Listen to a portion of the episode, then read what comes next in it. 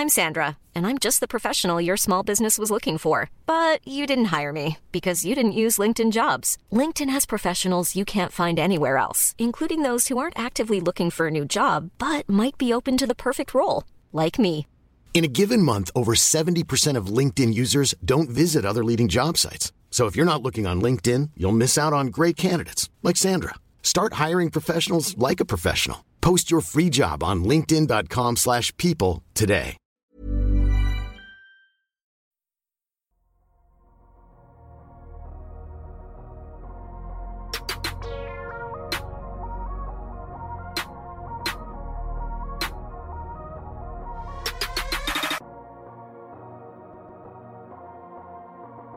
Salut à tous, bienvenue dans l'épisode 209 du podcast Dunk Hebdo. Très heureux de vous retrouver.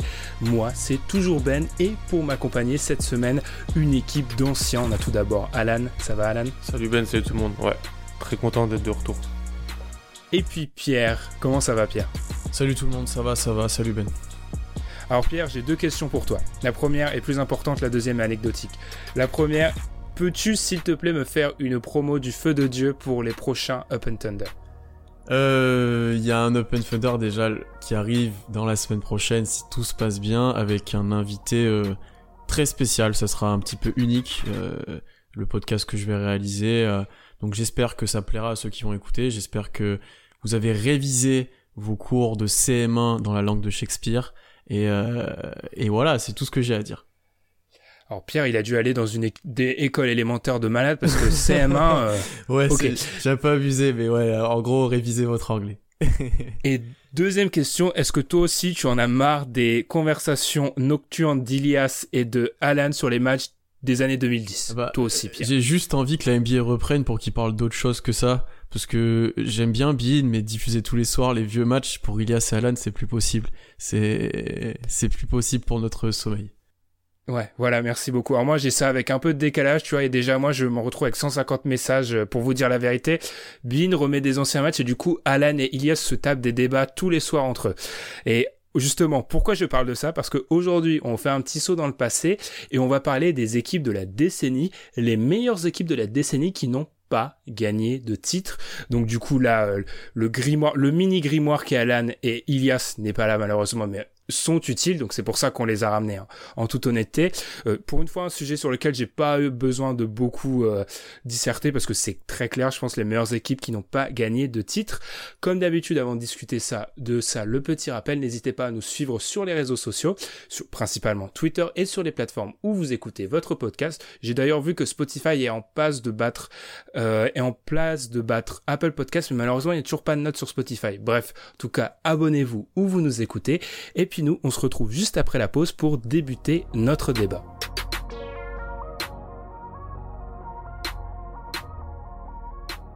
Les meilleures équipes qui n'ont pas gagné de titre depuis la saison 2009-2010. Euh, question simple, apparemment, mais bien sûr ici on a toujours tout on complique un peu toujours tout.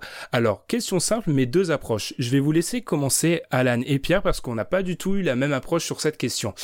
Euh, je vais vous laisser, je vais te laisser débuter. Tiens, Pierre, comment t'as réfléchi ça? Alors, comment tu t'es assis et tu t'es dit, alors ces équipes-là, je vais les garder, ces équipes-là, je vais pas les garder? Bah, je pense qu'il y avait un peu trois facteurs, moi, qui sont rentrés en jeu. Le premier, c'était bah, le niveau de jeu déjà de l'équipe, euh, les joueurs qu'il y dedans, le talent, euh, le fait que l'effectif soit complet, enfin voilà, le niveau de jeu de l'équipe en, en lui-même. Ensuite, les attentes qu'on avait dans cette, dans cette équipe-là, que ce soit en saison régulière, avec ce qu'ils avaient réalisé euh, auparavant ou pendant la saison régulière, et ensuite avec la saison régulière en playoff. Donc s'ils avaient réalisé une très grosse saison régulière, euh, on pouvait s'attendre à ce qu'ils aillent loin en playoff et qu'ils aillent peut-être aller chercher le titre. Et, euh, et le dernier, le dernier point, et qui est pour moi peut-être très important, et je pense qu'on y reviendra pour pas mal d'équipes, des fois, l'équipe qui aurait dû gagner, c'est celle où il y a eu un, un- une malchance, une blessure, un, un événement incongru un petit peu en playoff et qui a fait que tout a basculé dans le mauvais sens. Et ça, on a pas mal d'équipes qui sont dans ce cas-là, euh, notamment ces dernières années, euh, de 2016 à 2018, il y en a pas mal qui sont dans ce cas-là. Alors du coup, Alan, je sais que tu as eu un peu la même réflexion que Pierre. Mm. Donc pour nos auditeurs, de votre côté, ça donne quoi comme, euh, comme groupe d'équipes depuis la saison 2009-2010 Mm. Donc euh, on, peut partir en ordre du plus vieux au plus récent. Donc on a un petit peu bloqué euh, Enfin, j'ai inséré les Celtics de 2010 dedans. Celtics de 2010 qui perdent contre les Lakers en finale. Ensuite, on voulait parler des Bulls aussi. Donc c'était soit les Bulls de 2011, soit les Bulls de 2012. Les Clippers aussi. Lob City, ça a été quelque chose qui a marqué un peu la décennie. Et on s'est arrêté sur les Clippers de 2014, donc qui perdent en demi-finale de conf contre les, le Thunder. Ensuite, la saison 2016, bien sûr, avec les Warriors et OKC. Pour ça qu'on va rappeler des mauvais souvenirs à Pierre, je pense, malheureusement. Il y a aussi, moi, je trouvais les Cavs de 2017. C'est franchement, en, termes de niveau de jeu et d'équipe, c'était surtout sur la campagne de playoff qu'ils font. Avant la finale de, avant d'arriver en finale, ils perdent un match. Euh, et aussi les Rockets de 2018. Voilà, je pense que c'est toutes ces équipes-là qu'on a un petit peu arrêtées, qu'on a, on a bloqué pour cet épisode. Donc de votre côté, cette équipe. Alors moi, ce à quoi j'ai pensé pour me pour euh, éviter qu'on soit dans un juste dans un podcast voilà qui se remémore le passé un petit peu euh, ennuyeux pour être honnête, c'est que je me suis dit je vais inverser la question. Je vais me poser la question c'est quoi le portrait robot d'une équipe championne. En fait, donc je me suis inspiré de pas mal d'articles sur internet qui ont déjà fait ça et j'ai fait ça un petit peu à ma sauce. J'ai pris donc cette catégorie statistique victoire, euh, place NBA, c'est-à-dire meilleur bilan, deuxième bilan, troisième bilan, etc. Classement à l'efficacité offensive, l'efficacité défensive, le net rating et le nombre de All-Stars ajouté à l'efficacité au tir réel. Ça me donne sept statistiques. Et en fait, du coup, j'ai fait un tableau avec les 10 champions. Ce que j'ai fait, c'est que du coup, ça m'a donné un espèce de, un portrait robot du champion au nombre de victoires, de All-Star, etc. Et ça, je l'ai mis contre les équipes que m'ont proposé en fait mes deux collègues pour voir en fait parmi les équipes qu'ils ont proposé lesquelles euh, lesquelles en fait étaient véritablement avaient véritablement le portrait robot d'une équipe qui aurait pu gagner le titre ou lesquelles en étaient éloignées. À ça, j'ai rajouté sept autres équipes qui n'ont qui n'ont pas cité qui en fait selon moi étaient plutôt intéressantes. On en reviendra on y reviendra dessus en fin d'épisode. En tout cas, du coup, ce, cette espèce de mélange de stats pour voir s'il était assez bon, je l'ai appliqué du coup à la saison actuelle. Je me suis dit, si ton modèle il est à peu près correct, il devrait te donner euh, deux trois équipes qui auraient censé gagner le titre. Et si on applique mon modèle, les favoris pour le titre cette année, ce sont les Bucks, suivis des Lakers et des Clippers. Donc je pense que bon, globalement, on est quand même dans les clous on commence, on va commencer à discuter et avant qu'on parle vraiment du modèle et ce qui, de ce qu'il dit par rapport à vos équipes, on expliquera plus tard pourquoi, mais j'ai insisté pour qu'on parle en premier lieu des équipes avant la saison 2012-2013. On commence avec les Celtics de Boston. Je suis contractuellement obligé de donner la parole à Alan. Alan, pourquoi tu as insisté pour mettre ces Celtics, ces Celtics là, extrêmement dur à dire, dans euh, ces meilleures équipes de la décennie qui sont passées tout proches? Alors, je vais, elles sont, c'est une équipe qui est moins forte que que les, autres équipes dont on va parler, mais c'est parce que les joueurs qui la composent ne sont plus dans leur prime en fait. Mais ils sont quand même toujours à un, niveau de jeu tel que malgré une saison régulière euh, qui pourrait être qualifiée de moins bonne par rapport à d'autres, en playoff, la campagne de playoff est quand même bonne. Avec euh, en demi-finale de conf, euh, ils sont menés 2-1 contre les, les Cavs de LeBron. Ils gagnent les trois matchs suivants. Ils battent le Magic en finale de conf, si ma mémoire est bonne. Et ensuite, euh, défaite contre les Lakers au match 7. C'était une équipe euh, vraiment complète. Euh, Rondo, était, Rondo commençait vraiment à être euh, un joueur essentiel de l'équipe. et voilà, on a, on a le, Big Three qui est sur la pente, qui n'est pas sa première jeunesse, mais qui fait quand même de, des playoffs, pas en termes statistiques, mais voilà, en termes d'impact, tout ça que je trouvais, que de, de mémoire, je trouvais, je trouvais intéressant. Et puis surtout pour moi, en finale NBA, ça passe à rien de gagner, à vraiment à rien. Il y a, je le répéterai jamais assez, un arbitrage dans le match 7 qui, moi, me, laisse. Je l'ai revu le match dernièrement parce qu'il le repassait. Voilà, c'est après c'est au bon au bon semblé de l'arbitre, mais c'était un peu du catch qui se passait dans le dernier match. Et voilà, c'était une équipe assez complète, un bon banc aussi un banc qui a fait des, belles choses en playoff avec euh, Big Baby Davis et tout ça. Donc pour moi, c'est une équipe peut-être moins forte, mais c'est une équipe qui était quand même à un match de gagner le, titre et qui menait 3-2 en finale. quoi. Donc, euh. là, je, comprends pourquoi je me suis dit avant de commencer cet épisode, j'ai ramené un fan du Thunder, un fan de Boston, les deux équipes qui dans la décennie sont probablement les pas loin d'être les plus malheureuses. Grosse erreur de casting, Benjamin. Pierre, est-ce que tu as un truc à dire pour contrebalancer la propagande bostonienne sur, euh, sur euh, cette équipe de, de Boston en, en 2010 Ben déjà, après Alan l'a un petit peu dit, c'est la fin d'un cycle pour eux cette année-là, et les années d'avant, ils sont meilleurs pour moi. Enfin, ils font des meilleures saisons régulières. Ils ont peut-être un effectif plus solide. Ça, ça se débat. Ça se joue à des ajustements. Mais le Big Free est peut-être un petit peu plus jeune parce que là, cette année-là, c'est Rondo qui se montre vraiment plus à son avantage comparé à auparavant où il était encore en dessous des trois autres. Euh, ouais, je pense que ce qui fait que Alan les a à ce moment-là, c'est le parcours en playoff et c'est surtout ses finales euh, qui sont euh, qui sont très tendues, euh, qui sont très serrées. C'est aussi la fin d'un petit peu d'un cycle pour les Lakers. Ça, ça, partira pas très bien pour eux par la suite. je pense que c'est juste ça qui les fait classer là. Après, en termes de niveau d'équipe, quand on va comparer avec celle d'après, comme tu l'as dit Ben un petit peu en intro, c'est peut-être une équipe qui est moins solide que que ce qu'on va voir après, mais c'était une équipe qui était très dure à éliminer en playoff euh, qui avait, je pense, une vraie orgueil euh, par rapport à l'année d'avant où il s'était fait sortir un petit peu plus tôt qu'il avait pensé après avoir été champion. Euh, donc c'est pour ça aussi que eux, ça a été une petite déception, je pense, parce que même avec un bilan bon, très bon, mais peut-être pas aussi haut que les années d'auparavant, je pense que tout le monde les attendait en playoff en fait cette équipe-là. Ils sortent euh, les Cavs.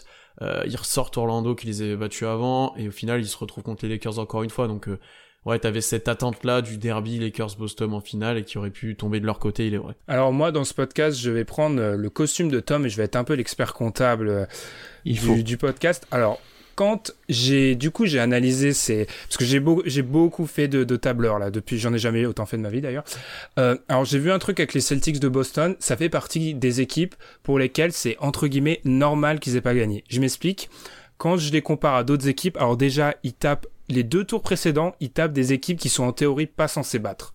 Hmm. Enfin, ils sont pas censés. Hmm. Alors encore une fois, je vais être dans une approche totalement inverse de mes collègues. Je vais juste, je vais me mettre dans le chiffre avec un peu de contextualisation. Ils battent les des Cavaliers qui ont un profil d'équipe titrable cette année-là. Hmm. Leur seul problème, c'est qu'ils ont un déficit de, on va dire, de très gros talent. Et ensuite, ils battent Orlando, qui sont deux équipes qui ont un bien meilleur profil champion. Donc en fait, là où je me dis ces Celtics-là, ils vont jusqu'à 7 tu peux dire avec le recul que leur parcours il est déjà beau d'aller en finale NBA jusqu'à 7 quand tu regardes leur saison où ils, ont 50 victoires, euh, ils ont quoi le 9 bilan NBA, euh, offensivement ils sont loin d'être géniaux même s'ils ont encore une grosse défense. Enfin bref, moi ça fait partie des équipes que je vais classer dans les ils sont passés proches mais en théorie, c'est pas un scandale enfin c'est pas un scandale. Si tu rejoues cette saison là 100 fois, je suis pas sûr que les Celtics la gagnent souvent tout simplement. Hmm. Mais moi, je me rappelle à, l'époque, je pensais pas qu'ils allaient battre les Cavs. Ouais, mais on, on enfin, si je peux, si je peux aller euh, plus loin dans mes calculs, les Cavs sont partis en fait, comme je vous ai dit, j'ai sept catégories statistiques. Les Cavs sont partis des équipes qui sont l'année où ils gagnent, où ils perdent, pardon, sont la meilleure équipe du plateau en fait. Hmm. L'année où les Cavs perdent, ils sont, c'est une équipe qui est taillée pour le titre, mais là, euh, les trucs qui pêchent, bah c'est la, la catégorie où ils sont en dessous, c'est All Star et tu vois bien qu'il manque il manque quelqu'un. Il y a qu'un joueur quoi. Euh, ouais, il y a, y a un joueur en fait et c'est et on verra mais il y a il y a une constante dans tous mes calculs c'est que il y a un certain joueur avec un numéro 23 qui fait performer ses équipes de manière anormale en fait. Enfin, la plupart du temps. C'est-à-dire qu'il dépasse, euh, il fait exploser le cadre. On enchaîne toujours avant cette saison 2012-2013, on vous expliquera pourquoi après, avec les Bulls, euh, les Bulls de Derrick Rose, dira-t-on, c'est souvent comme ça qu'on a l'habitude de les appeler. J'ai donné déjà la parole dans un premier temps à Alan. À toi, Pierre, ces Bulls de, de Derrick Rose, pourquoi tu as insisté pour euh, les mettre là? Et on salue Adrien au passage. Bah, c'était assez logique qu'ils soient là parce que pendant longtemps, ça a été en gros le, le, les rivaux de LeBron à l'est. C'était un peu l'équipe qui pouvait les faire douter et qui avait peut-être les armes euh, pour les battre. Il y avait Derrick Rose à son prime dans ses années de niveau MVP et d'MVP. Il y avait Joachim Noah qui était très fort à ce moment-là, on l'oublie souvent, mais qui était euh, un moment top 5 MVP, je crois que c'est l'année d'après, euh, qui était défenseur de l'année, enfin très haut niveau, l'effectif était complet, ils avaient des soldats pour défendre sur les Browns, ils essayaient d'envoyer des joueurs physiques pour le défendre, et voilà, c'est ça en fait, c'est le prime d'Eric Rose, sur qui énormément de monde avait de l'espoir, et c'est tout à fait normal avant, avant ses grosses blessures, euh, l'équipe était complète, ils faisaient des grosses saisons régulières, il y a eu des gros moments en playoff, enfin il y a des matchs gagnés au buzzer par Rose, il y a des grosses confrontations avec les Cavs, mais ça a jamais tourné de leur côté en fait, et, euh, et là Alan l'expliquera peut-être mieux que moi parce qu'il a une meilleure mémoire du temps que moi, mais de nombreuses fois Ross se blesse avant les débuts des playoffs, avant les débuts de la saison, il a des petits bobos. Il y a, en fait, il y a toujours quelque chose qui a mal tourné pour euh, pour ce, ces deux années-là des, des Bulls en fait. Et c'est un gâchis, je pense qu'on peut même étendre du coup à 2011 et 2012 parce que sur ces deux années-là, qu'ils n'aillent même pas en finale, euh, c'est compliqué en vrai. C'est quand même assez assez exceptionnel que ce que les Cavs ont réalisé avec LeBron et le Heat aussi. Euh, et c'est dur pour eux qu'ils soient pas allés en finale au moment-là au moins une fois en fait. Hmm. Ouais, je pense que on en parlait avant. Je pense que la chance des Bulls malheureusement c'était 2011 en fait. C'était 2011 parce que c'est bon, la saison où Derrick Rose est MVP. Il, il, peut-être que LeBron mérite moins le MVP, mais pour en termes d'histoire et de de narratif, comme dit aux États-Unis, c'était Derrick Rose qui devait être MVP. Et voilà, ils vont en finale de conf, ils perdent contre, contre le Hit. Et ensuite, voilà, c'est le début, comme tu l'as dit, Pierre, voilà, de la malchance de Thibodeau qui use aussi ses joueurs. Faut aussi en reparler de ça. En les faisant. Parce qu'ils avaient un effet. Moi aussi, j'aimais beaucoup leur banc, les joueurs qu'ils avaient, qui pouvaient sortir du banc. Il y avait Kai Corver, il y avait Taj Gibson. Mais en même, en même temps, ils faisaient jouer tous les starters beaucoup. Et des fois, ils arrivaient en playoff cramés. Et aussi, ils avaient la malchance. Voilà, Derrick Rose qui se blesse au premier match des playoffs en, 2012. Euh, le shoot au buzzer, c'est quand LeBron est de retour au CAF, c'est 2015, mm. je crois. C'est même plus tard. Cette série -là. Ouais, et LeBron, il met un buzzer le match d'après euh, dans, dans, le coin. Donc ça, c'était aussi une grosse, grosse série. Mais si on parle des Bulls, ouais, avant 2013, c'est vraiment la saison 2011 et 2012 où grosse, grosse défense. C'était l'époque où j'en peux... Si tu si une énorme défense, ça pouvait te donner une chance. Avec il fallait avoir une énorme défense et un gros joueur euh, dans ton équipe. Ils avaient ça avec Derrick Rose. En fait, sur, sur l'entièreté du, du, passage Rose aux Bulls, ils auraient dû aller plus loin à un moment. C'est surtout ça, au moins en finale. Et après, je suis d'accord avec Alan que 2011 ont eu leur chance, mais 2012, c'est normalement l'année 2 de, du Derrick Rose, l'année 2 avec Thibodeau, c'est peut-être cette année-là qui aurait pu vraiment cliquer. Une année plus courte aussi, ce qui les arrange, comme tu l'as dit, avec le temps de jeu qu'ils avaient les, les starters, et ça se goupille mal pour eux avec les blessures. Ouais, enfin, je suis assez d'accord avec Pierre. Encore une fois, je me, moi, je regarde comme mon tableur en fait. Euh, les, alors, d'après, dans toutes les équipes que j'ai, dans les 14 équipes non championnes que j'ai euh, disséquées, ça fait partie du top 5 des équipes qui auraient dû être championnes en fait. C'est une anomalie que ces Bulls-là sont pas champions. Euh, comme l'a dit Pierre, même sur la saison raccourcie en fait, quand on quand on, on, on rajoute, enfin quand on, on met leur performance sur 82 matchs pendant la saison du lockout, on voit que en 2011, 2010, 2011 et 2011, 2012, ils ont gagné dans les deux fois 62 matchs, ce qui est énorme, ce qui est au-dessus en fait de euh, du niveau qui est demandé dans en fait pour être une équipe NBA d'après ce que j'ai trouvé. Ils sont deux fois le meilleur bilan NBA, c'est deux fois la meilleure défense. Euh, enfin bref, c'est une équipe qui a l'ADN pour gagner avant 2012-2013. Bon, alors je, diffère un peu d'Alan sur la lecture de comment on gagne avant, mais c'est une équipe qui est taillée pour gagner à ce moment-là. Et en l'occurrence, voilà, fait de malchance. 2011, leur vraie chance, je suis assez d'accord, je pense que la vraie chance c'est 2011, et où en fait où ils tapent une équipe du 8 qui fait euh, sa bonne série. L'année d'après, ils sont encore en fait, techniquement, l'année d'après, quand on dissèque l'équipe, ils sont plus forts. Hein. Le problème, c'est que l'année d'après, c'est Derrick Rose qui commence à se blesser en janvier, et ensuite, bah, la fameuse, le, fameux euh, ligament croisé match 1 contre les Sixers, et puis c'est fini. Mais en tout cas, moi, clairement, c'est une équipe qui aurait au moins dû faire une finale NBA, en fait. Mm. C'est une anomalie qui ne soit pas arrivée plus loin. C'est clair. C'est là où je vais expliquer pourquoi. Et c'est un des trucs dont je suis extrêmement fier d'avoir fait un tableur pour ça pourquoi j'ai voulu insister pour qu'on parle des équipes avant 2012-2013 euh, C'est qu'en fait, quand en fait moi j'ai commencé à faire mes petits, mon petit tableur et j'ai commencé à faire mes petites couleurs, j'ai remarqué que toutes les équipes championnes avant cette année-là, donc dans notre euh, dans notre découpage, les Lakers, les Mavericks et le Heat, ont des profils d'équipes totalement différentes des équipes qui vont gagner après. Par exemple, toutes les équipes qui vont gagner après ont euh, au pourcentage de tirs réels sont dans le top 5 NBA. Euh, c'est pas le cas des Lakers, c'est pas le cas du Heat et les Mavericks le font. Et là, je crois que c'est la stat la plus éclatante. Toutes les équipes championnes depuis le Heat en 2012-2013 sont parmi les 5, les 6 meilleures attaques NBA. Parmi les 6 meilleures attaques NBA, Lakers, Mavericks et Heat n'étaient même pas dans le top 8. Donc en fait, il y a un basculement à ce moment-là, il y a un très gros basculement. Alors, on n'avait pas vraiment préparé d'en parler euh, avec beaucoup d'importance, mais comment vous expliquez ce basculement? Parce qu'on voit clairement qu'à partir de ce moment-là, à partir du deuxième site du hit, on va dire que le niveau demandé pour être champion est beaucoup plus haut. Là où je suis moyennement d'accord avec Alan, c'est qu'en fait, je trouve que c'est des équipes qui sont juste blindées c'est pas qu'elles sont en fait c'est pas que là avant il fallait juste une grosse défense c'est que maintenant on a des équipes qui sont juste trop fortes des deux côtés du terrain et qui bah, du coup euh, sont championnes et sans trop de enfin pas sans trop de débat c'est dire beaucoup mais en tout cas qui ne déméritent pas. Pour moi c'est juste que 2010 et 2011 c'est des les équipes qui, gagnent elles sont même plus dans elles sont plus dans leur prime en fait. Là où après 2013 quand les équipes gagnent elles sont dans leur prime. C'est-à-dire que Dirk, il est plus dans son prime en 2011, il, il, va au bout. Les Lakers de 2010, c'est plus le même si Kobe est super fort, c'est plus le prime de, de Kobe. Ils, arrivent à être champions, mais c'est pas la meilleure, euh, euh, comment dire, la meilleure cuvée de ce que les équipes auraient pu rendre dans l'histoire. Là où après 2013, bah, c'est LeBron au 8, on sait ce que c'est, c'est les Warriors et c'est LeBron au Cavs. Pour moi, il y. Tu vois, ils sont pas champions au même moment dans leur carrière. C'est ça que je veux dire.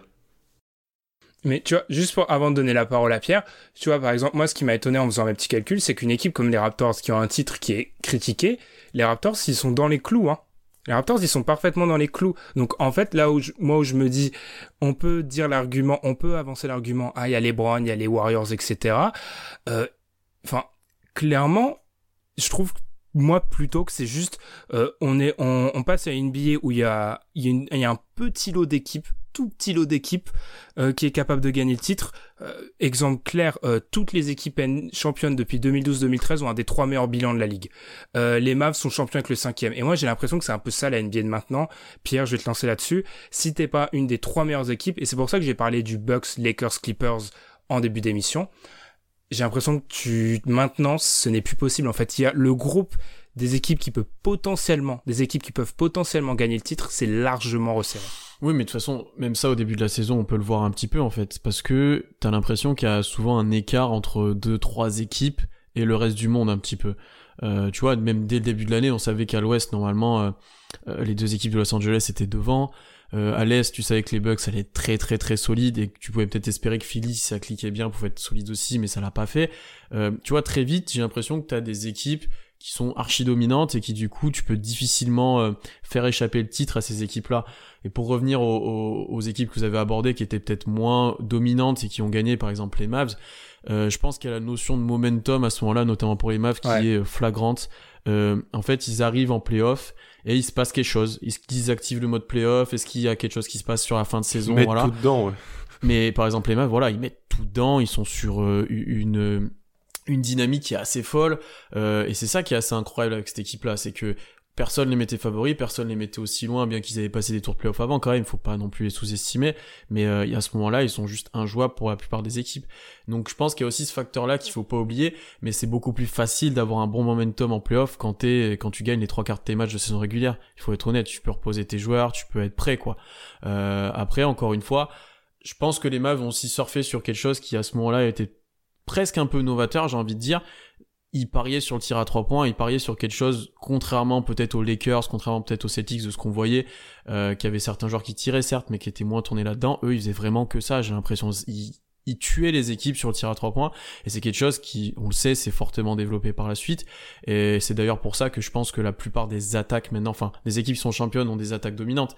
C'est qu'elles ont une faculté, même en playoff où ça défend normalement plus fort, à complètement dépasser l'adversaire offensivement. Totalement. On regarde en fait le seul, le seul point statistique dans lequel se rapprochent les, les Mavs des nouvelles équipes championnes, on va dire post 2012-2013, c'est dans l'efficacité au tir en fait. C'est une équipe qui est mm. très, qui a réussi à trois points, etc. Donc là, ils se rapprochent. Après, juste un petit point. Moi, j'ai l'impression que souvent, quand on parle de ces Mavs de 2011, plus le temps avance, plus on les fait sortir d'une équipe derrière les fagots. Ils gagnent 57 matchs et c'est le cinquième bilan de la ligue cette année-là. Ils ont l'avantage du terrain et tout ça, on peut Ouais, ils, c'est pas, ils sont pas huitièmes, ils, genre, ils tapent pas 15 mm. équipes, euh, mais c'est sûr que personne les voit champions. Bah, c'est, c'est, que cette année-là, t'as le hit où tu te dis, normalement, bon, il y a pas trop de problèmes. Enfin, mm. tu vois. Euh, Puis c'est pas la meilleure version des Mavs dans que les gens se rappellent. Tu vois, il y a ça aussi. Ouais, c'est ça. Mais, mais, après, en soi, c'est pas, tu vois, c'est pas une équipe qui arrive euh, euh, tête de série numéro 5 et qui genre. Euh, Totalement, ouais. Enfin, après, c'est, ça, bien sûr, c'était une surprise, tu vois, mais moi, j'ai juste la sensation que si on reparle de la saison d'avant, tu vois, par exemple la saison 2010, à l'est, on pour moi, le trio Magic, Cavs, Celtics, c'est c'est pas impossible de les voir aller en finale NBA, tu vois. C'est quelque chose que tu peux imaginer. Euh, c'est Mm. quand la dernière fois qu'à l'Est, on s'est dit, on s'est dit, il y a trois équipes di- différentes qui peuvent aller en finale NBA. C'est très rare. Enfin. Très longtemps, t'as eu le. On sait que LeBron va aller en finale quand même. Enfin, ouais, il y a eu, y a surprise, l'anomalie. Mais en fait, si on- par exemple, si- allez, on retourne ça du côté Ouest. C'est quand la dernière fois qu'on s'est dit, ah, il y a trois équipes qui peuvent aller en finale NBA. euh, Quand les Spurs y vont, peut-être. ah, t'es dur parce que même 2015, je pense. euh, En 2015, les Warriors, euh, ils sont. bah, Spurs, Warriors. Oklahoma, tu vois. Ouais, c'est vrai. Avant Ouais, le début vrai. de la saison, j'entends. hein. Avant le début de la Avant le saison. début de la saison, ouais, ok. Ouais, Ouais, Parce tu que après, après, après, quand Curry fait sa saison et voilà, tu te dis bon, ça va être difficile d'aller chercher les Warriors. Mhm. Euh, après 2016, tu te dis que les Warriors vont être très durs à prendre. Euh, ouais, 2015, moi je dirais peut-être. Au début de saison Puis, ap- 2015. ouais. Puis après, San- après 2016, San Antonio et OKC vont prendre un petit step back de toute façon. Ouais, et t'as Ouais. les Rockets qui arrivent. Mais tu vois, enfin, genre, en gros, t'es sur une base de 4 équipes max. Enfin bref, c'est pour ça que je voulais Mhm. vraiment parler de ça, parce que je trouvais ça assez intéressant. On avance avec les équipes. Alors là, je vais prendre la main et ensuite je vais vous laisser parler pour voir si vous êtes d'accord, etc., pour recontextualiser tout ça. Du coup, j'ai passé au Moulinex, les Clippers 2014. Et alors, les Clippers 2014, on parle souvent de leur malchance et tout, qui est réel, mais en fait, quand je, quand je rentre mes chiffres, ils rentrent pas du tout dans le calibre, en fait, d'une équipe championne. Donc, je pense peut-être que c'est une équipe qui aurait, on aurait espéré voir peut-être en finale de con, voire en finale NBA, mais je pense qu'il y a peut-être à aucun moment où on s'est dit ils Mm. auraient dû être champions. Je pense que tu savais qu'ils allaient loin à chaque fois. Allait être une équipe chiante parce qu'elle était complète, parce que t'avais Chris Paul, t'avais Griffin quand il était en forme qui était très très fort. Ils étaient plutôt bien construits, ils avaient des bons role players. Tu vois, c'était une équipe solide. Mais il n'y avait pas ce moment ou cette saison où tu dis, ouais, cette année, normalement, c'est la leur, comme tu l'as dit. Euh, t'as toujours quelqu'un qui sont devant eux. Il y a toujours quelqu'un qui est plus équipé, qui est plus solide. Et à l'ouest, à ce moment-là, c'est très, très, très, très solide. Euh, tu vois, donc euh, ils étaient toujours un peu ce, cet outsider. Tu savais qu'ils allaient finir peut-être 4 ou 5e de, leur conférence. Avantage du terrain en premier tour et deuxième tour, ça allait être très dur de les sortir, mais souvent ils se faisaient sortir, par exemple. Euh, D'ailleurs, ça a été souvent reproché à Chris Paul, ça, au niveau de sa carrière. Ouais, il manquait toujours ce petit élan supplémentaire. Je suis assez d'accord avec toi là-dessus. Ouais. Alan, est-ce que tu es d'accord avec ça? Équipe Ouais. marquante de la décennie, mais c'est jamais, ça fait pas partie des équipes où tu peux te dire, ah, peu. ils auraient dû gagner un titre. Un peu comme les Grizzlies, hein. Là, on fait une petite mention à Tom, mais les Grizzlies, c'est ça. hein. Ouais, c'est ouais, ouais, c'est en gros la même chose. Ils sont, ils marquent la décennie, ils font des, ils font des runs en playoff, mais il y a aucun moment où tu te dis c'est la meilleure équipe de la ligue. Hmm. Ils sont là, ils se font, ils sont jamais ridicules dans les séries. Mm. Il y a ça aussi, tu vois. Ils se font jamais tamponner en quatre matchs. Ils, ils gagnent des matchs, ils sont là. Ils ont des, all- ils ont des All-Stars. Ils remplissent un sort de cahier des charges. Ils ont All-Star. Ils font venir Doc Rivers. Je me rappelle, ils avaient chaque année de très bons, très bons bancs. Euh, des- en fait, c'est ça. Ils avaient de très bons bancs sur le papier. Et j'ai l'impression en playoff, ça marchait pas, en fait. Euh, Parce que c'est parce que Jamal Crawford. Parce ouais, que- mais même, ils, a- ils avaient, ils ont des années, sais, avec Darren Collison en backup oui, meneur. oui. Et ils font venir aussi pas mal d'anciens. Euh, Il y avait Danny Granger qui prend des mutants, Jared Dudley qui... Euh, en fait, ça... Grand C'était très bien sur le papier. Ouais, Grand exactement. Big Baby Davis. euh, J'ai même revu parce que vous dites qu'avec Ilias, ils ont remontré le fameux match 7 contre, où Chris Paul se blesse et ensuite ils battent les Spurs. C'est 2015, je crois. Il y a, euh, comment il s'appelle, qui, qui a des... Edo Turkoglu qui a des minutes dans ce, ma- dans, ouais. dans ce match 7. Tu vois Donc, c'est pas. En fait, c'était- c'était c'était des- beaucoup de gens en fin de cycle. Ils, ils c'était flashy. C'était Los Angeles. Et à l'époque, ils avaient vraiment le, ils étaient dans la lumière parce que les Lakers, ça, ça commençait à être un peu Ouais, problématique. C'était très très Ouais. Alors, mais je suis, je suis assez d'accord avec vous. On en parle souvent. Après, c'est les amoureux de Chris Paul te disent que voilà, ils auraient dû y faire, ils auraient dû aller, aller au moins en finale de conf. Oui, en, en finale NBA, je pense pas. Je pense Non, pas on- que ils avaient le niveau. 2015, ils doivent, euh, ils doivent passer en finale de Ouais. conf. Bah tu vois, pour reprendre ta, ta comparaison, Pierre, les Grizzlies font une finale de conf. Ouais, ouais. Ouais, parce que. C'est celle, c'est- mais c'est celle où ils battent euh, Casey qui est, blé- qui est blessé, non? Ouais, mais tu vois, tu, tu pourrais te dire que ces Clippers-là, avec un truc qui tourne en leur faveur, auraient dû faire, euh, Totalement. faire, euh, faire une finale de conf. Je suis assez Ça n'a d'accord. jamais tourné en leur faveur pour le coup. Ouais, ils ont, Ils ont eu des Paul- blessures. Paul, se Mm. blesse, Griffin se blesse aussi. Il y a le match 7 contre Houston en 2015 là qui Ah est- non, mais celui-là, celui-là, c'est. Celui-là, c'est incroyable. Ouais, tu vois, donc ça fait beaucoup d'éléments en leur, en leur défaveur qui fait que c'est une équipe qui aurait peut-être pu aller un peu plus loin, mais moi, tu vois, ça sera la fin de notre épisode quand on devra vraiment donner, selon nous, les vrais, vraiment les meilleures équipes qui auraient dû gagner un titre. Pour moi, les Clippers, ils sont un cran en dessous. C'est une bonne équipe de la décennie, mais c'est pas une équipe qui aurait dû gagner un titre. Euh, on va enchaîner. Alors, j'ai une question qui, une question m'est apparue. La petite ampoule s'est allumée pendant que vous parliez, mais j'ai très peur de la poser. Euh, la description des Clippers de l'équipe très bonne, mais tu t'es dit, tu te dis c'est jamais la meilleure équipe NBA. À quel point c'est valable pour le Thunder cette, cette définition-là? Parce qu'on on passe en 2016, 2016 donc le titre des Cavs et juste pour avant de lancer le débat, le titre des Cavs, c'est de tous ceux que j'ai étudiés sur la décennie, l'anomalie. C'est-à-dire que les Cavs ne doivent pas gagner ce titre-là. Cette année-là, je, je le dis, il y a trois équipes qui sont meilleures que d'après le modèle statistique. Le les, j'en parlerai parce que c'est une équipe dans les équipes oubliées que je vais, dont je vais parler. Le Thunder est meilleur, les Spurs sont meilleurs, les Warriors sont meilleurs. Donc on va parler 2016. Vous avez proposé les Warriors et le Thunder et du coup je vous lance sur cette question parce que le Thunder est une équipe marquante de cette décennie qui n'a fait qu'une finale? Est-ce que le Thunder rentre pas un peu dans cette définition de l'équipe toujours placée mais jamais gagnante? Poulidor. Ah bah oui. Bah forcément. Comme tu l'as dit, je pense que euh, ça a jamais été la meilleure équipe sur le papier. On aurait pu espérer que ça le devienne après euh, après 2011-2012 où les finales sont faites, mais t'as le trade d'Arden, t'as un peu t'as des doutes et tout, mais l'équipe reste un peu compétitive. Et après, pour le coup, ils ont jamais pu s'affirmer parce qu'il y a tout le temps eu un couac, il y a tout le temps eu une blessure. 2013 euh, c'est Westbrook, 2014 Ibaka rate des matchs, du coup ils, sont à 0-2 contre les Spurs, ça les pénalise grave bien dans la série là contre les Spurs. 2015 c'est KD et t'arrives à 2016 où là comme tu dis ils avaient une équipe très très solide. D'ailleurs on avait fait un sondage sur le compte FR, c'est l'équipe la meilleure du Thunder et l'équipe préférée normalement des gens. Euh, c'est vraiment cette équipe là qui aurait dû le faire et, là t'as Clay Thompson. Euh, on en a parlé beaucoup de fois de ça mais je pense que c'est voilà c'est une équipe qui était toujours très compétitive qu'il y avait moyen de faire mieux que ce qui a été fait, même si c'est exceptionnel ce qui a été fait, puisque la franchise a moins de 12 ans. Euh, mais il manquait toujours ce petit quelque chose, et des fois ça jouait ben, vraiment à rien. Un peu de chance peut-être.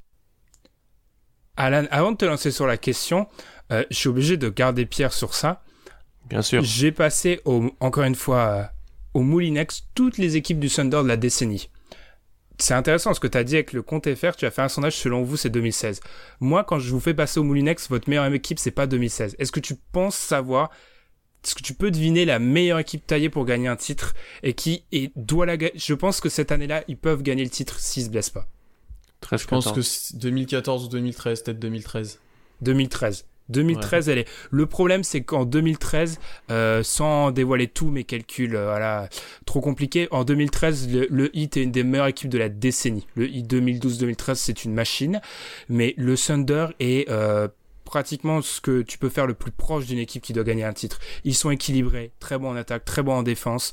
Ils ont toujours les deux All-Stars. Ils gagnent 60 matchs ils sont sans c'est l'année l'année en plus après leur leur premier euh, mm. leur premier voyage en finale c'est l'année où ils sont censés gagner en gros d'après ce que j'ai trouvé mais t'as Patrick Beverley ah voilà on salue les, les, fans euh, de Houston on va revenir sur Houston d'ailleurs euh, dans, dans, très peu de temps Alan ton ressenti sur ce Thunder qui est toujours tout le monde s'accorde je pense parmi les fans NBA pour dire que c'est le plus grand Messi en deux mots hein. mais si, de l'histoire de l'histoire récente de la NBA.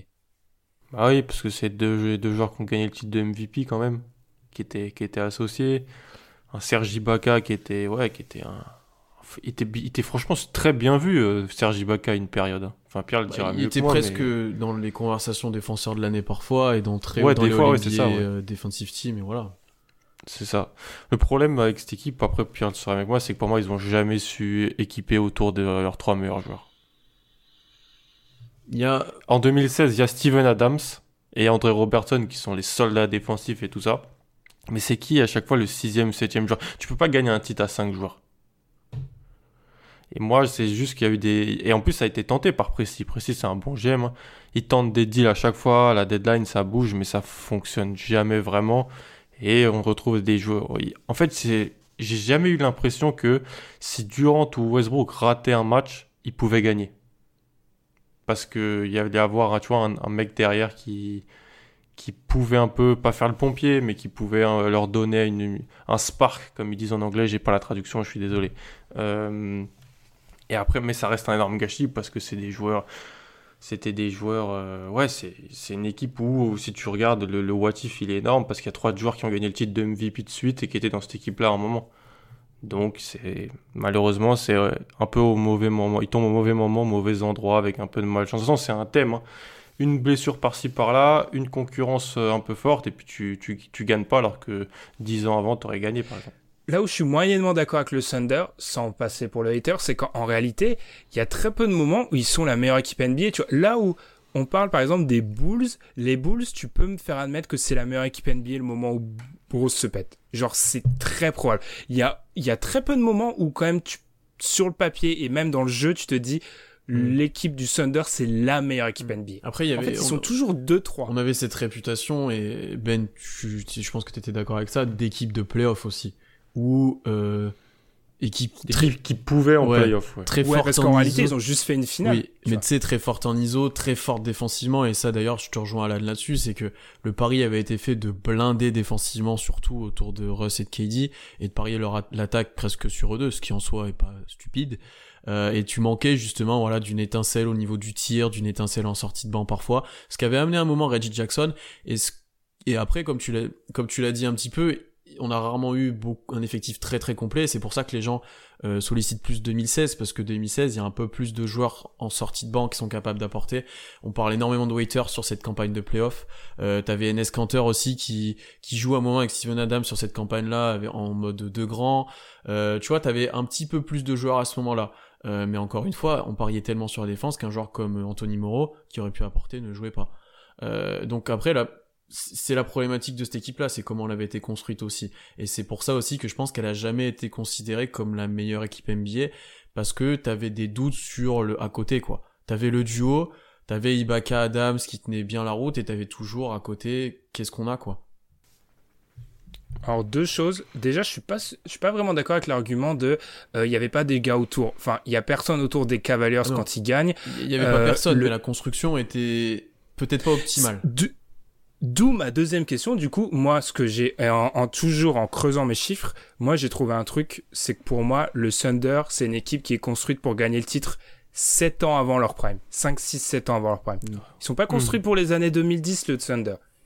Ils sont construits pour euh, une NBA moins rapide, euh, moins portée sur l'attaque ultra efficace. C'est le, le Thunder euh, arrive fin au carrefour des années 2010, 2000-2010. Je pense qu'ils gagnent un ou deux titres mais ils, ils arrivent pas au bon moment. Et c'est pour ça que hmm. moi, le symbole, que ça soit Clay Thompson qui les fasse tomber, se détruire sur une avalanche de tirs à trois points, je le trouve, je le trouve très fort. Hmm. Parce qu'en fait, en gros, c'est comme si c'est le temps qui rattrape, les rattrapait. Hmm. Bah, c'est peut-être pour ça aussi que l'équipe progresse très vite en playoff, parce qu'elle a un profil à ce moment-là qui est celui en, euh, en valeur, entre Exactement. Tu vois, très vite en playoff, ça pose des problèmes à pas mal de monde, c'est compétitif, et dans presque l'année 2 des playoffs, d'ailleurs oui c'est ça, ils sont en finale.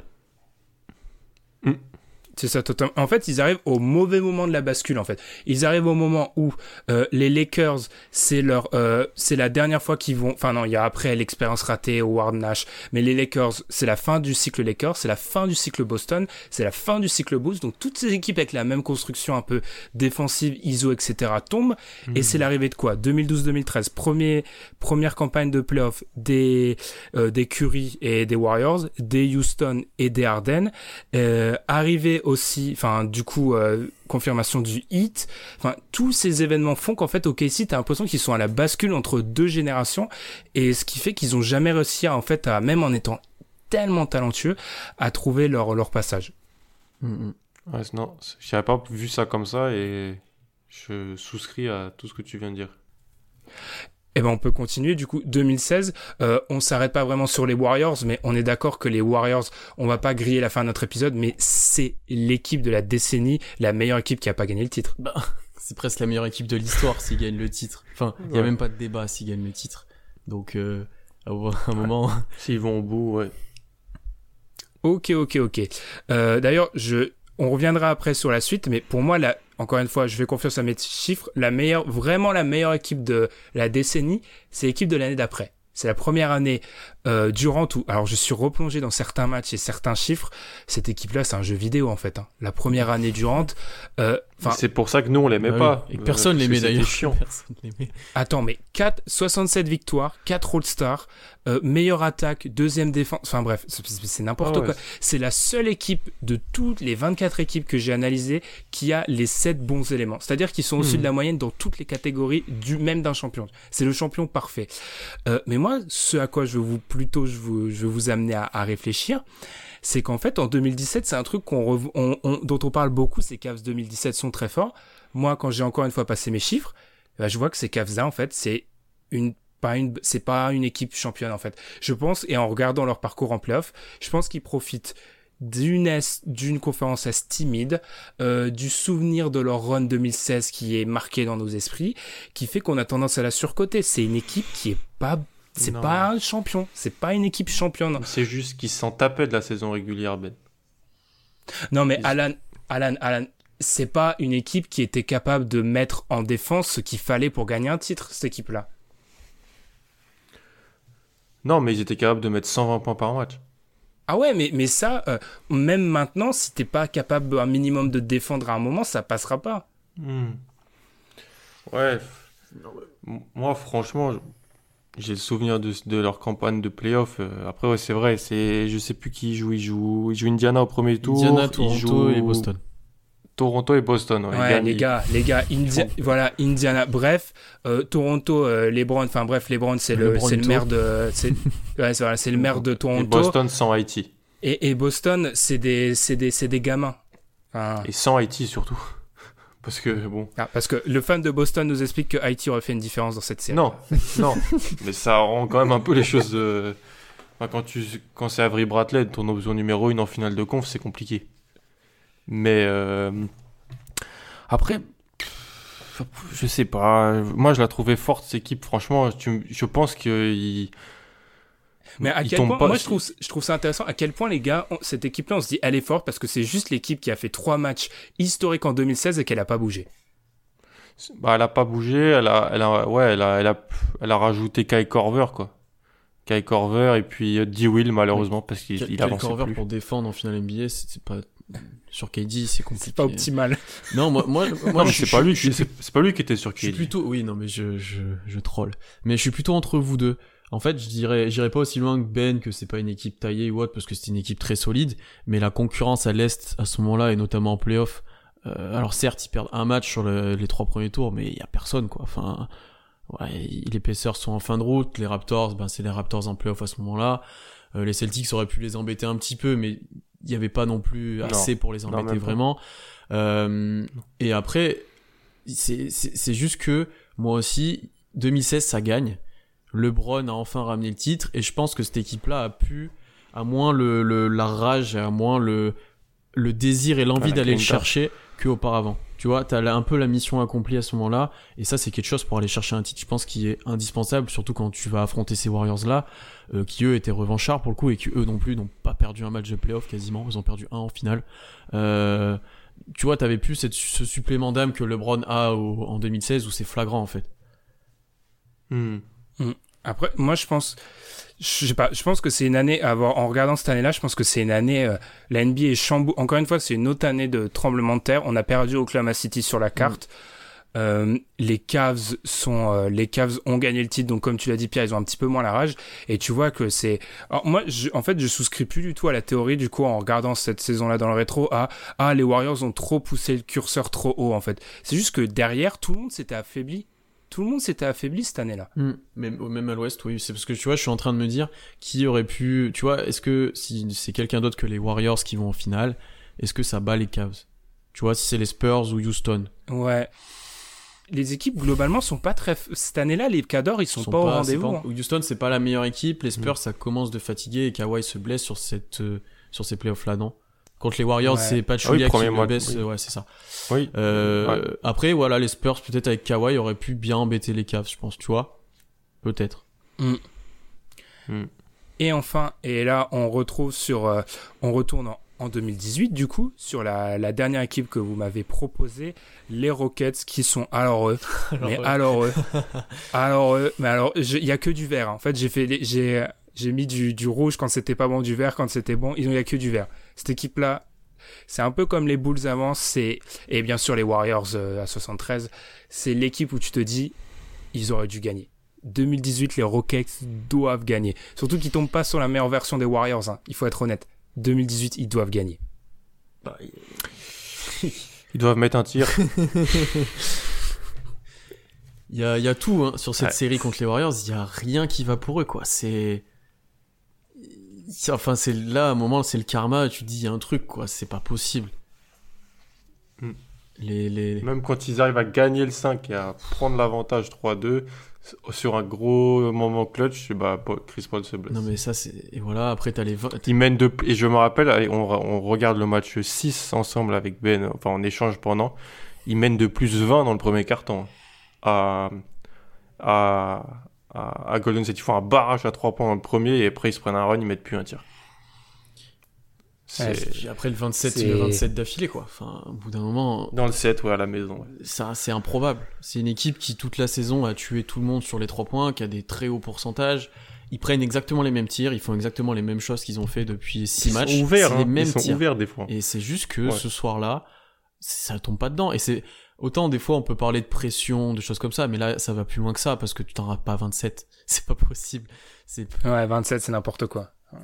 Du coup, eux, il a fallu quand même une blessure au mauvais moment et un record NBA de tentatives loupées et de pourcentage le plus bas de l'histoire avec le nombre de tentatives euh, pour qu'ils sortent, quoi. C'est vraiment... Euh, parce que tout était parfait sinon. Ils avaient tout bien fait. Ils avaient tout bien construit pour battre les Warriors. Ils avaient le joueur pour. Ils avaient... Voilà. Mais ça restera bah, là aussi un what if. Les soldats à côté. C'est un what if énorme, encore une fois, là. On, parle français, Messi. Messi. Ils, battent les Cavs en finale, il n'y a même pas eu zéro débat. tu vois. Il est, si après, Surtout les Cavs 2018. Euh, euh, les Cavs de George Jeff Green. non, les, les Cavs, ouais, clairement, il n'y a pas de débat et je vous rejoins totalement. C'est l'équipe là où tu te dis, vraiment, en fait, avant la, avant la série, tu te dis, tout est bon pour eux.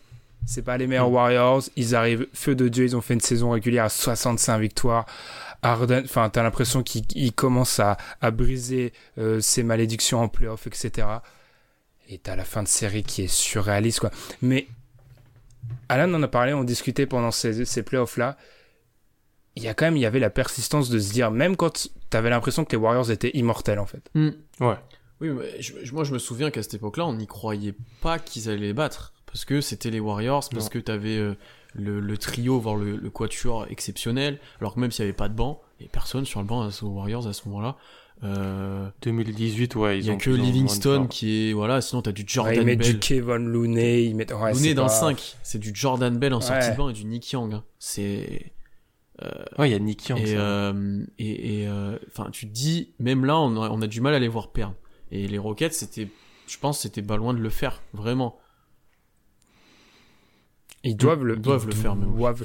Tu vois, c'est encore, on, on parle du, tu rejoues 100 fois. Je pense que tu rejoues 100 fois cette série-là. Bah, il la gagne plus qu'il ne la perd. en vrai, probablement Chris Paul, il se blesse pas, il gagne déjà. Enfin. Hmm. En plus, ils avaient déjà, ils, ont montré, en fait, ils ont fait croire qu'ils allaient le faire parce qu'ils ont montré du caractère dans la série hmm. aussi. Ils vont gagner un match à, à, à Golden State, je me rappelle. En plus, si c'est le 3 ou le 4. Ce qui, est, à, à l'époque, on se dit c'est impossible quoi. Tu peux pas aller gagner à Golden State. Tu vas pas gagner à Golden State. Ils perdent un des deux premiers matchs à la maison. On se dit ah là vas-y ils ont perdu l'avantage du terrain, ça va être compliqué. Et ils vont gagner un match où il faut une fin de match. Euh, c'est ils font plein de maîtrise. Ils gagnent le 5 et puis Chris Paul se blesse et là. Je me rappelle c'est les deux séries en même temps. Et Boston euh, Boston Cleveland qui va en 7 et celui-là qui va en 7 c'était des, finales de conf euh, vraiment bien en termes de suspense et tout qu'on a eu dernièrement. Mm. Totalement. Alors, on referme le chapitre du coup des équipes que vous m'avez proposées. Je vais ouvrir rapidement celui des équipes j'ai appelé entre guillemets oubliées. C'est des équipes selon moi qui ont un peu marqué la décennie, qui n'ont pas été citées, et j'ai voulu un peu les comparer. On a parlé des Cavs 2009. Euh, enfin, quand je dis 2009, c'est 2009-2010, qui étaient très bons mais qui ont qui sont tombés. Euh, les Spurs, les Spurs 2013, ceux qui perdent sur le fameux shoot de Ray Allen après le match 7, j'ai voulu me dire, attends, est-ce qu'ils étaient si forts que ça? Et alors c'est bizarre, c'est que c'est très loin d'être la meilleure version des Spurs de la décennie en fait. Ça aurait été limite une anomalie qu'ils soient champions. C'est-à-dire que c'était une bonne équipe des Spurs, mais le hit était, les hits étaient un, peu ce qui se fait de mieux en tant que champion. Euh, on a parlé du Thunder 2013 qui était une des meilleures versions du Thunder. Moi j'ai voulu aussi faire un truc, c'est regarder, parce qu'il y a, voilà, période Last Dance, le débat de l'Est je vous ai posé une question avant qu'on démarre. Je me suis dit, mais c'est qui post-Bulls la plus grosse menace de LeBron? Vous m'avez dit Pacers. Du coup, j'ai été chercher les Pacers. Oh, les Pacers, c'est pas une bonne équipe en fait. Hein. Non, c'est pas ouf. Ah non, mais non. Ah, c'est pas une bonne équipe. C'est pas. C'est. En fait, c'est une équipe des années 90, ces Pacers là. Hmm. Et c'est Paul George dans son contrat rookie. Quasiment. C'est c'est pas bon. Alors je parlerai même pas des Hawks qui eux sont fabuleux en fait. Hein. C'est que eux ils sont eux ils sont verts partout, mais tu sais qu'en fait c'est là où il faut mettre du contexte, c'est qu'en fait, quand t'es quatre All Stars, c'est euh, Millsap, Orford, Kyle Corver et Jeff Teague. Et Jeff Teague, mm. ouais, et Jeff Teague, il y a un problème. Et que c'est ouais Carole ton couteau suisse qui après va prendre son pactole. Ouais ouais c'est c'est ça c'est vraiment équipe de saison régulière le cliché. Totalement. Et autre équipe qu'on peut mettre un peu dans ce, dans j'ai deux autres équipes à vous proposer qu'on peut mettre un peu dans ce panier-là. C'est qu'on parle beaucoup de 2016 où on dit ah, les Cavs euh, gagnent un titre incroyable. Les Spurs de 2007 ils gagnent 67 matchs. Bah oui, c'était mon pic pour euh, être champion. Je sais pas si vous vous rappelez.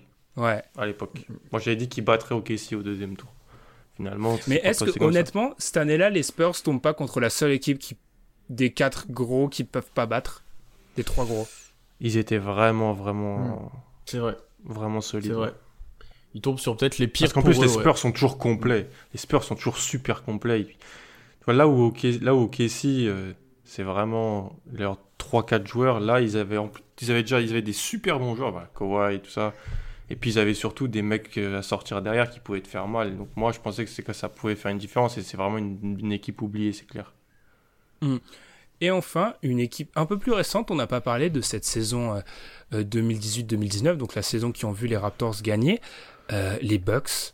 Ouais, les Bucks. Est-ce que et en plus ça, et les Warriors 2019 2-0 dans tes critères euh, parce que c'était quand même un cataclysme qui perdent quand on voit leur enfin tu vois alors en fait, dans mes critères, les Warriors 2019, ce qui est marrant, c'est qu'en fait, ils passent, c'est la, la, de la version des Warriors, c'est de très loin la moins intéressante. Genre, hmm il passe plein, il y a plein de tests qui passent pas. Euh, si, en fait, j'ai après, dans, tu vois, quand j'ai regardé mes mes critères, du coup, j'ai fait des espèces de classements dans ma tête. Je les ai mis dans l'équipe trop de talent, donc ça passe. c'est un peu typiquement ça en fait. C'est un petit peu ça. Après, les Bucks, euh, pour revenir à eux, euh, on a à ce moment-là, on a un peu le doute que c'est une équipe de saison régulière. Un peu pas mm. au niveau d'Atlanta, hein, loin de là, mais T'as Giannis qui a pas encore été euh, complètement dominant en playoff. Est-ce qu'il l'a été encore? Pour l'instant, c'est une vraie question. Euh, t'as un système de jeu, tu te dis est-ce qu'il va bien s'exporter en playoff? Enfin, t'as des équipes que tu mets devant eux, et notamment les Raptors. Hein. Moi, je, trouvais les Raptors meilleurs à ce moment-là et plus susceptibles de gagner, je pense, hein, si je me souviens bien. Ah, moi, j'avais, j'étais toujours dans la hype Boston, je crois, à ce moment-là. Euh, truc qui m'a. Philly, toi, non? Allez, à Boston. Bien, Philly, c'est le cœur qui parlait, Boston, c'était la raison, et les deux se sont trompés. Comme quoi, ne faites confiance à personne. Euh, et ben, c'est à peu près tout. Hein. C'était un épisode. Alors, on est parfois un peu parti dans tous les sens, mais on doit finir par une question. Selon vous, du coup, je vous ai demandé votre top 3. Selon vous, les trois meilleures équipes qui n'ont pas réussi à accrocher le titre sur la décennie. Je vais commencer avec Alan.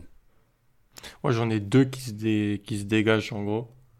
C'est Warriors 2016, Rockets 2018, mhm. je pense que mhm. c'est consensus. Et si tu me demandes une troisième, je te dirais OKC 2016, mais en deçà des deux autres que, que j'ai cités. Donc, avant que Pierre, tu donnes ta réponse, selon toi, en 2016, c'est la quatrième meilleure équipe de la NBA qui gagne le titre? Je pense que OKC aurait battu les Cavs en finale, Je trouve ça fascinant. Euh, Pierre, à toi. Bah, je crois que j'ai la même chose. Hein euh, ben les Warriors parce que les Warriors 2016 parce que voilà là on en a très peu parlé mais euh, comme je l'ai dit normalement ça devait être la meilleure équipe de l'histoire. Euh, ils étaient injouables. Euh, Houston parce que le nombre de Messi euh, est incroyable sur euh, les trois derniers matchs c'est indécent.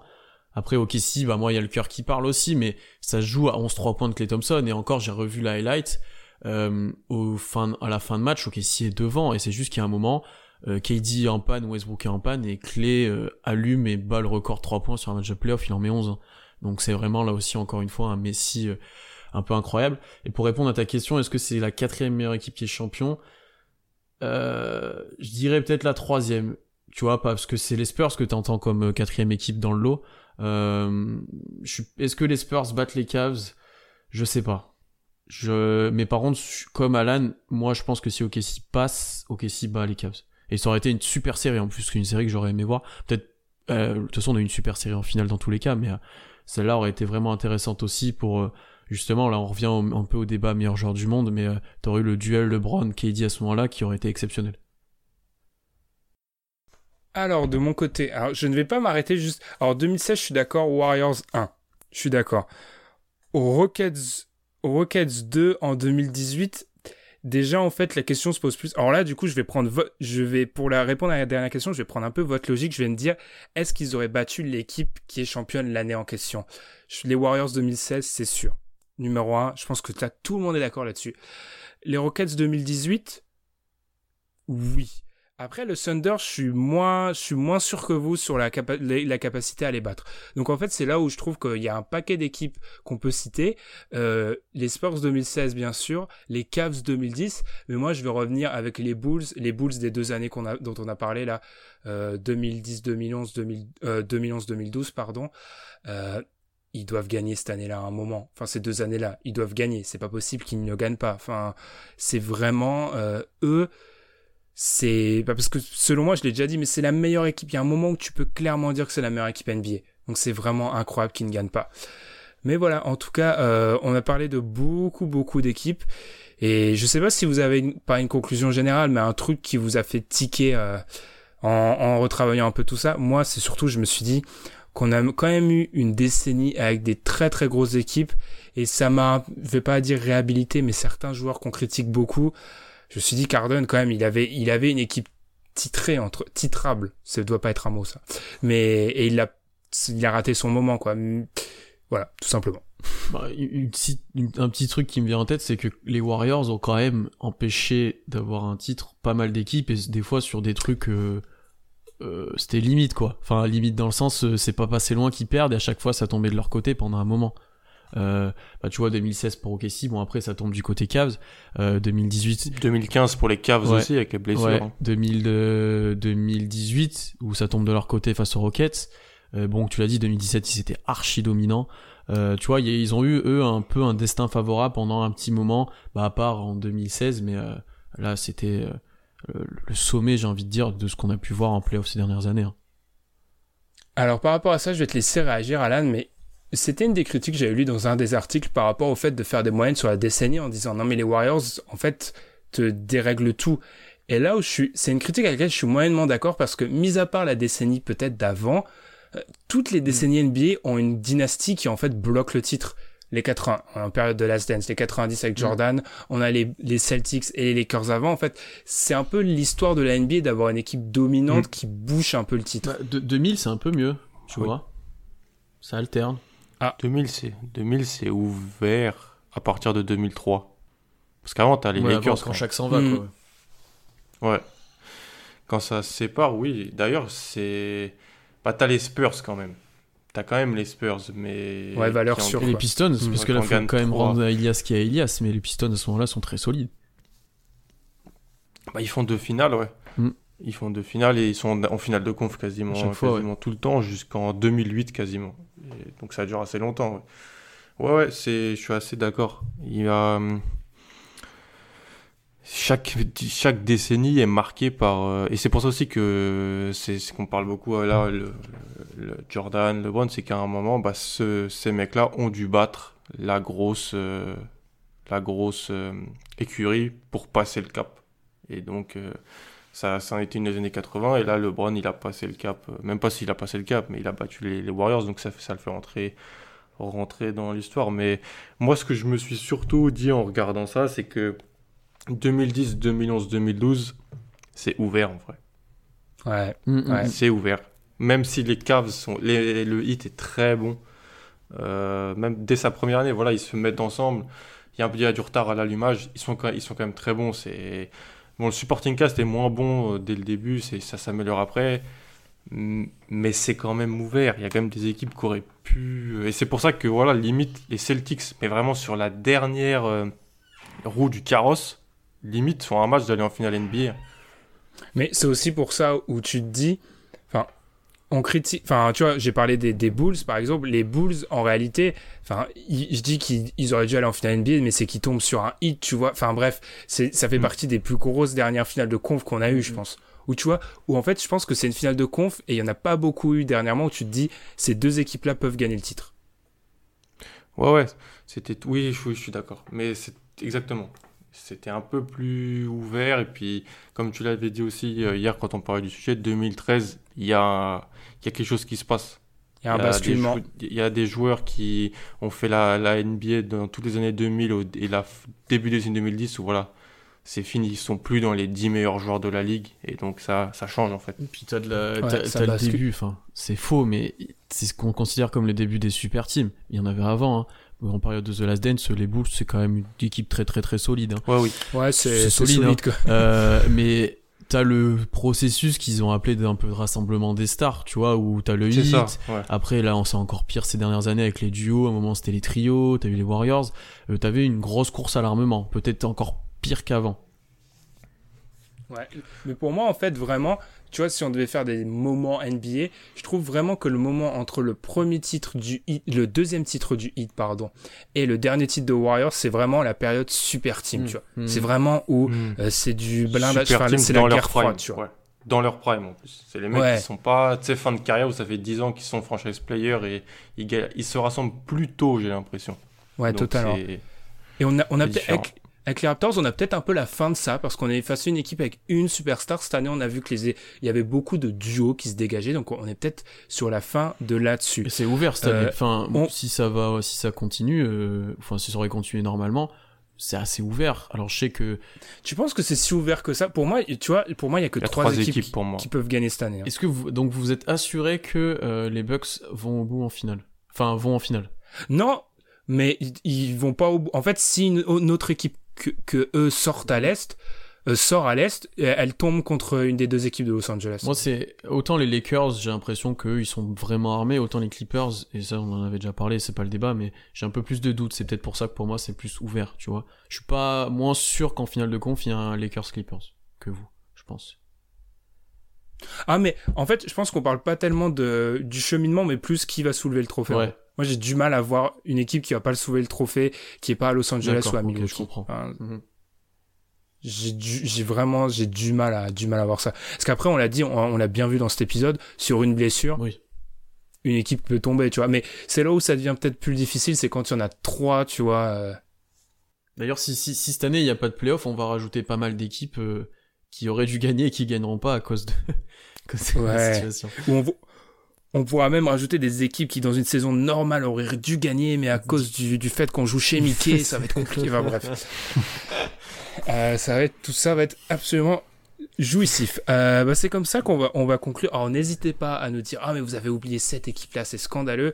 Honnêtement, j'ai regardé toutes les équipes avec un bilan, un bon bilan dans l'histoire récente. Et je pense qu'on a à peu près, sur les dix dernières années, on a mentionné tout le mm. monde. Euh, petite parenthèse pour finir. C'est pas beaucoup d'équipes, en fait, hein. Je veux dire, les, gars, on a parlé euh, à l'est, on a mentionné Bucks, Celtics, Heat, Cavaliers, Bucks, euh, Bucks, Celtics, Heat. on a oublié les, on a oublié les Kings. Ah, il y a six équipes. Genre, je crois que dans tout l'épisode, on doit pas mentionner. Euh, allez, on doit mentionner 12-13 équipes grand max c'est pas hmm. beaucoup, hein. c'est-à-dire que sur la décennie, il y a un deux tiers de la NBA qui a pas eu d'équipe. 12-13 équipes et peut-être 6-7 franchises. Oui, c'est ça aussi. Ouais. Mm. Enfin, ouais, c'est assez. Euh, on, on, y reviendra. On n'a pas parlé des Knicks de 2013, tu vois. qui, vont, qui, qui, vont en demi-finale de conf quand même.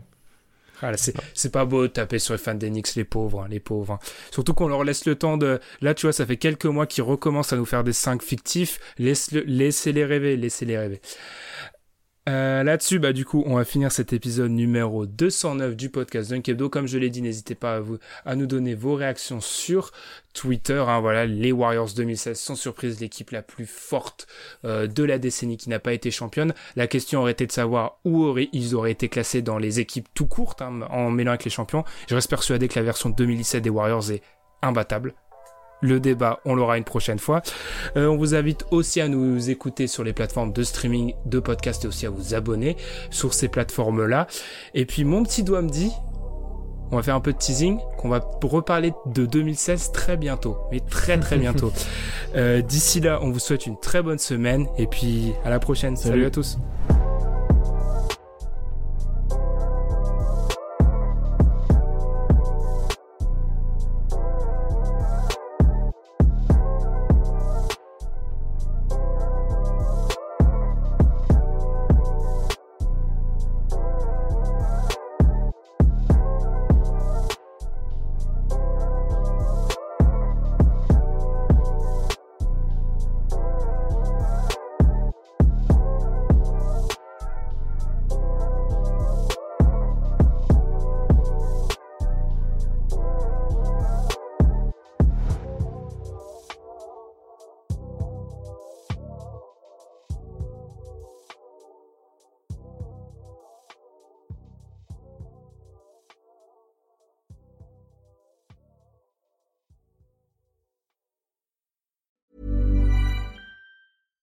Deserves the best, and there's no better place to shop for Mother's Day than Whole Foods Market. They're your destination for unbeatable savings, from premium gifts to show-stopping flowers and irresistible desserts. Start by saving 33% with Prime on all body care and candles. Then get a 15-stem bunch of tulips for just $9.99 each with Prime. Round out Mom's menu with festive rosé, irresistible berry chantilly cake, and more special treats. Come celebrate Mother's Day at Whole Foods Market.